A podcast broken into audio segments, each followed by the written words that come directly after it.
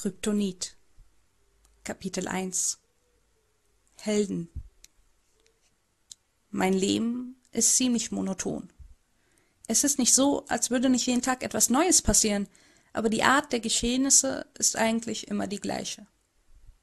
Es beginnt mit einem Weckerklingeln, mit einem hastigen Frühstück und der täglichen Panik, in die Schule gehen zu müssen. Wenn ich nicht so nah an meinem Abitur wäre, dann hätte ich wohl möglich alles hingeworfen und wäre in ein fremdes Land ausgewandert. Irgendwohin, wo es keine Menschen gibt, die mir jeden Tag das Leben zur Hölle machen können.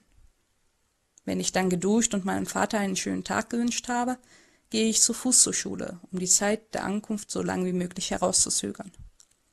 Je näher ich der Schule komme, desto schwerer werden meine Schritte, als würden meine Füße in den Gehweg einsinken.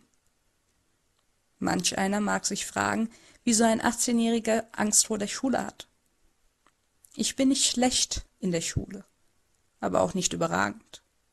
Mein bestes Fach ist Kunst. Und weil ich im Kunst-Leistungskurs nur Mädchen habe, ist es das angenehmste Fach. Leider Gottes kann man nicht jeden Tag sechs Schulstunden Kunst haben, sonst wäre mein Leben vielleicht ein wenig angenehmer. Mädchen sind nämlich irgendwie netter als Jungs. Vor allem dann, wenn die Jungs vermuten, dass man schwul ist. Dann fühlen sie sich bedrängt und gefährdet und tun alles, um sich von dem vermeintlich Schwulen zu distanzieren.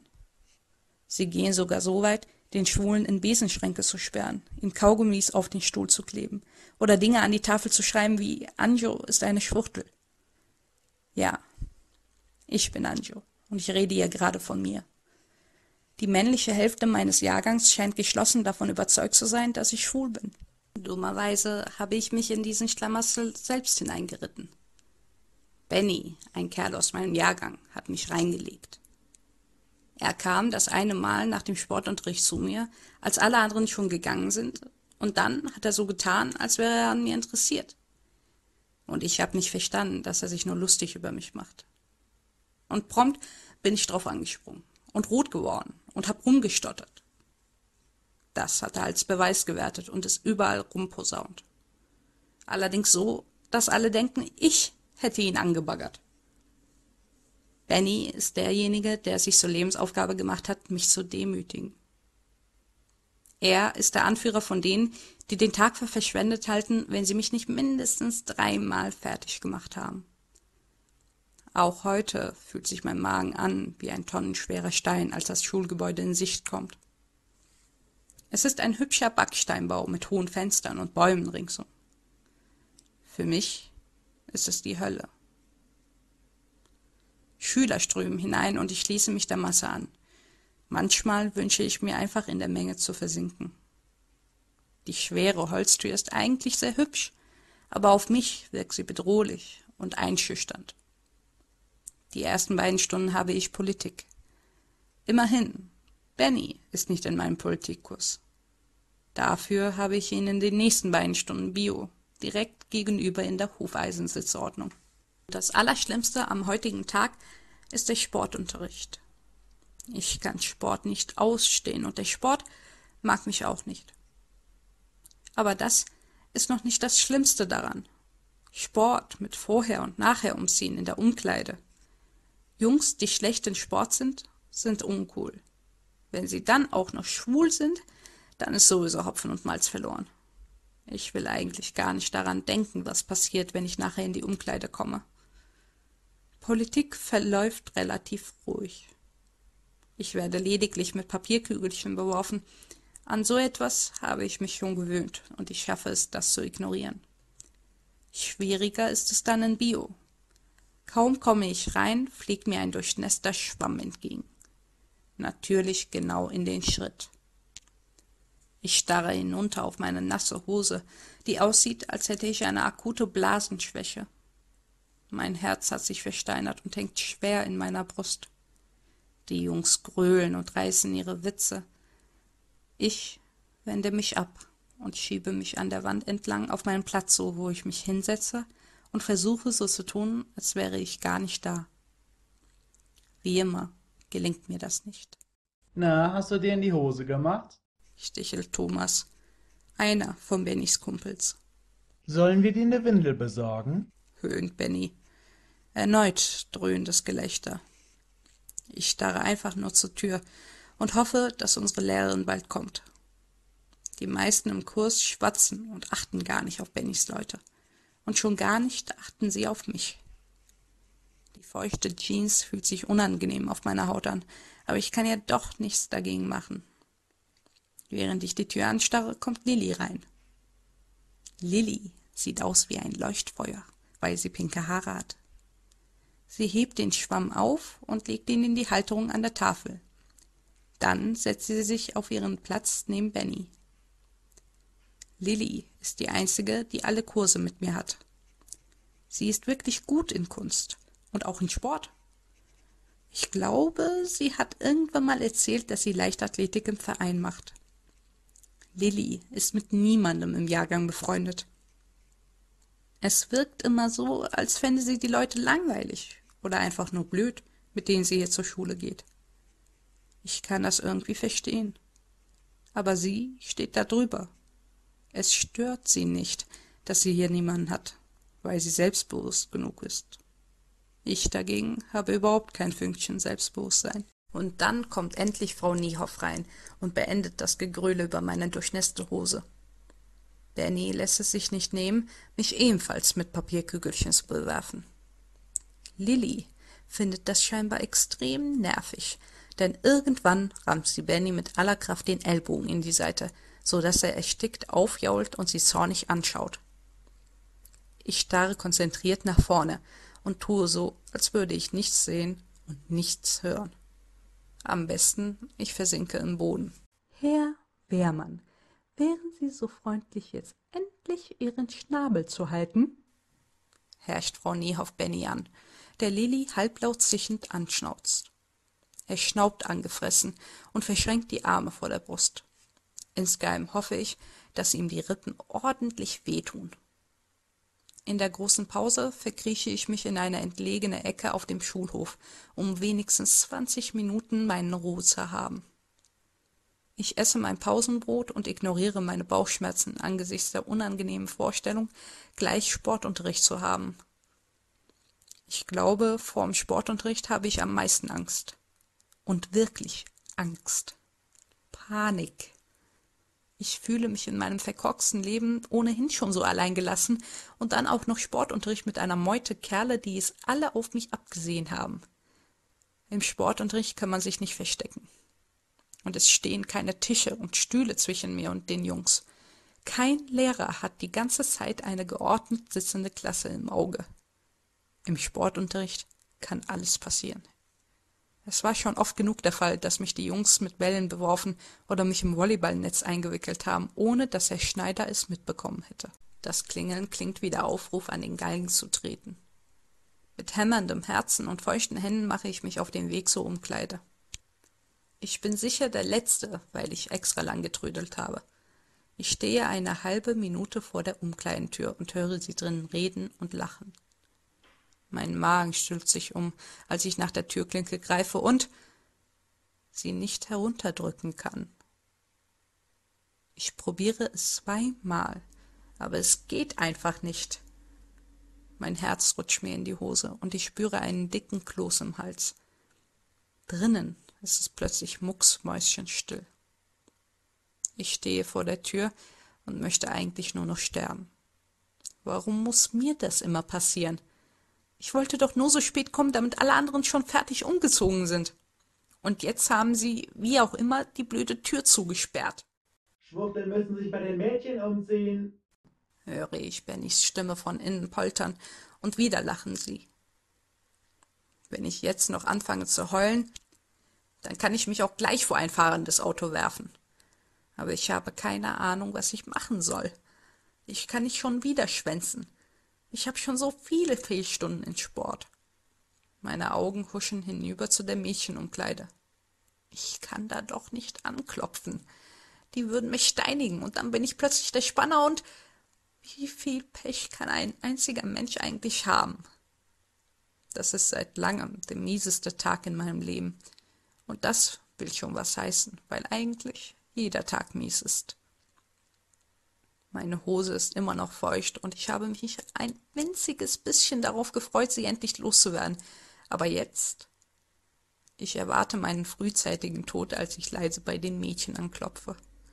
Mit gesenktem Kopf stehe ich vor der Tür. Als sie geöffnet wird, will ich am liebsten wegrennen. Ähm, hast du dich in der Tür geirrt? fragt eine Stimme, und ich erkenne Lilly. Ich hebe den Kopf und fange zu allem Übel auch noch an zu stottern. Es ist also, die Jungs haben die Tür von innen. Ich komm nicht rein. Lilly sieht mich einen Moment lang an. Dann schüttelt sie den Kopf. Ich bin mir sicher, dass sie sauer aussieht. Ob sie jetzt sauer auf mich ist, weil ich mich nicht durchsetzen kann? Ich schlucke schwer. Mädels, seid ihr angezogen? ruft sie zurück in die Kabine. Vielstimmiges Bejahen. Lilly reißt die Tür auf und packt mich am Handgelenk. Ist dir das nicht langsam zu viel? Hast du nicht das Bedürfnis, Benny mal so richtig eine reinzuhauen? motzt sie mich an, während sie mich durch die Umkleide schleift, an den Mädchen vorbei, die allesamt ziemlich verwirrt aussehen. Ja, klar. Und zwei Sekunden später haben seine Kumpels mich erwürgt. Gebe ich kleinlaut zurück. Sie schnaubt. Schon mal was von Stolz gehört? Will sie wissen, lässt mich los und reißt die Innentür der Jungenkabine auf. Hier und da hört man ein erschrockenes Geräusch. Lilly stapft ungerührt durch die Umkleide, zieht den Besen unter der Türklinke weg, den Benny dahingeschoben hat, um die Klinke zu blockieren, und dreht sich um. Benny ist schon umgezogen und starrt zu Lilly. Es sieht aus, als würde sie gleich Funken sprühen und mit dem Besen auf ihn losgehen. Gehörst du nicht in die andere Umkleide? fragt Benny lässig. Halt die Schnauze. Pault Lilly ihn an und schmeißt den Besen in die nächstbeste Ecke. Und werd erwachsen, elendes Weichei. Und dann stafft sie an den Jungs und mir vorbei und verschwindet im Eingang zur Halle. Jetzt stehe ich hier, und die Jungs sehen allesamt ziemlich verblüfft aus. Bennys Augen flackern zu mir herüber, und ich möchte auf der Stelle tot umfallen oder unsichtbar werden. Na, warst du petzen? Hast dir einen Wachhund angeschafft oder was? fragt er sauer und kommt zu mir herüber. Ich mache automatisch einen Schritt rückwärts und kralle meine Finger in meine Hosenbeine. So wie die sich benimmt, geht sie auch eher als Kerl durch. Höhnt Benny. Ist ja dann genau das Richtige für dich, so ein Mannsweib. Dann geht er an mir vorbei, nicht ohne mich mit seiner Schulter heftig zu stoßen, so dass ich gegen die Wand stolpere. Nach und nach leert sich die Umkleide, und ich trete schließlich ein, um mich umzuziehen. Kann dieser Tag noch schlimmer werden? Fast kann ich es mir nicht vorstellen. Aber auf dem Weg nach Hause wird mir klar, dass es in meinem Leben immer noch ein bisschen schlimmer geht. Der Sportunterricht selbst ist zwar ganz okay, auch wenn ich Handball furchtbar finde und mehr als einmal einen Ball in den Rücken bekomme. Ich ziehe mich einfach auf dem Klo um und verschwinde dann so schnell ich kann. Aber leider war das wohl nicht schnell genug. Zwischen Heinrich und Karlstraße sehe ich mich plötzlich Benny und zwei seiner Freunde gegenüber. Ich hasse mein Leben. Warum? Und warum müssen sie sich jetzt vor mir aufbauen wie drei Kleiderschränke? Warum bin ich so klein und schmächtig? Und wieso kann ich sie nicht einfach anmotzen, dass sie mich in Frieden lassen sollen? Weil ich keinen Stolz habe, wie Lilly gesagt hat. Weil ich mich selbst nicht mag? Weil mein Ego praktisch non-existent ist? Ich kriege Panik. Der Versuch, die Straßenseite zu wechseln, schlägt fehl, weil Richard mich am Arm festhält und zurückzieht. Danach wischt er sich demonstrativ die Hand an seine Hose ab und verzieht das Gesicht. Ich muss dringend duschen. Jetzt habe ich die Schwuchtel aus Versehen angefasst. meint er. Benny grinst. Ich hasse sein schiefes Grinsen. Es sagt deutlich, dass er mich für Dreck hält. Für weniger als Dreck, Wir hätten Handschuhe mitnehmen sollen. pflichtet Christopher ihm bei. Was soll das heißen? Handschuhe? Weil sie mich nicht direkt berühren wollen? Die wollen mich doch jetzt nicht etwa verprügeln, weil ich vorhin wirklich durch die Mädchenumkleide gegangen bin. Aber es sieht ganz so aus. Denn als nächstes spüre ich eine harte Häuserwand in meinem Nacken und eine unnachgiebige Hand an meinem Kragen, Du hättest einfach draußen bleiben sollen. sagt Benny in diesem elenden Plauderton. Ich winde mich leicht in seinem Griff und ernte prompt ein heftiges Drücken an die kalte Steinwand hinter mir. Meine Augenwinkel brennen. Ich will jetzt nicht heulen. Wieso ist meine Kehle so trocken? Warum kann ich nicht einfach sagen, dass er mich loslassen soll? Wir haben echt keinen Bock darauf, von dir angegafft zu werden, während wir uns umziehen. meint Richard. Ja, wir haben dir doch gesagt, dass Schwuchtel nicht in die Männerumkleide gehören. fügt Christopher hinzu. Ach so? Höre ich eine Stimme hinter Benny. Ich kenne die Stimme nicht. Und ich will einfach nur noch sterben. Benny lässt meinen Kragen los und ich sacke zusammen, weil meine Knie sich wie Pudding anfühlen. Was willst du denn? fragt er abschätzend. Ich wage es nicht mal, meinen Kopf zu heben, Eigentlich würde ich dir jetzt gerne eine reinschlagen.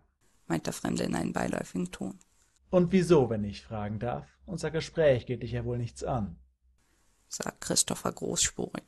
Ich fühle mich immer so angesprochen, wenn jemand schlecht über Homosexuelle redet, weißt du? fährt der Fremde fort. Oder wenn man das Wort Schwuchtel benutzt. Das interessiert uns einen Scheißdreck und jetzt verpiss dich. knurrt Richard. Der Fremde lacht leise, Hey, Kleiner. sagt er dann, und ich verstehe erst gar nicht, dass er mich damit meint. Ich hebe den Kopf und sehe auf zu einem jungen Mann mit zerzausten Haaren und einem schiefen Grinsen.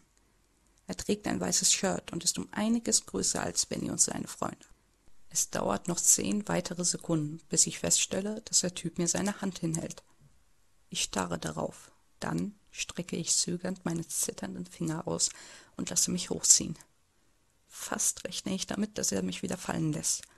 Vielleicht ist das alles inszeniert und das ist eigentlich auch einer von Bennys Freunden, Alter, ich hab dir gesagt, du sollst dich verziehen. herrscht Benny ihn an. Aber da hat der Kerl Benny schon am Kragen gepackt. So wie Benny mich vorher. Nur, dass Benny jetzt ein paar Zentimeter über dem Boden hängt und erschrocken nach Luft schnappt. Sei froh, dass ich dir nicht deinen Schädel zu Brei haue. knurrt der Fremde und sieht wirklich ziemlich bedrohlich aus. Dann lässt er Benny los, der sich an den Hals fährt und den Unbekannten wütend anstarrt. Der lässt sich jedoch nicht beeindrucken. Er sieht so muskulös aus, als würde er viel Sport machen.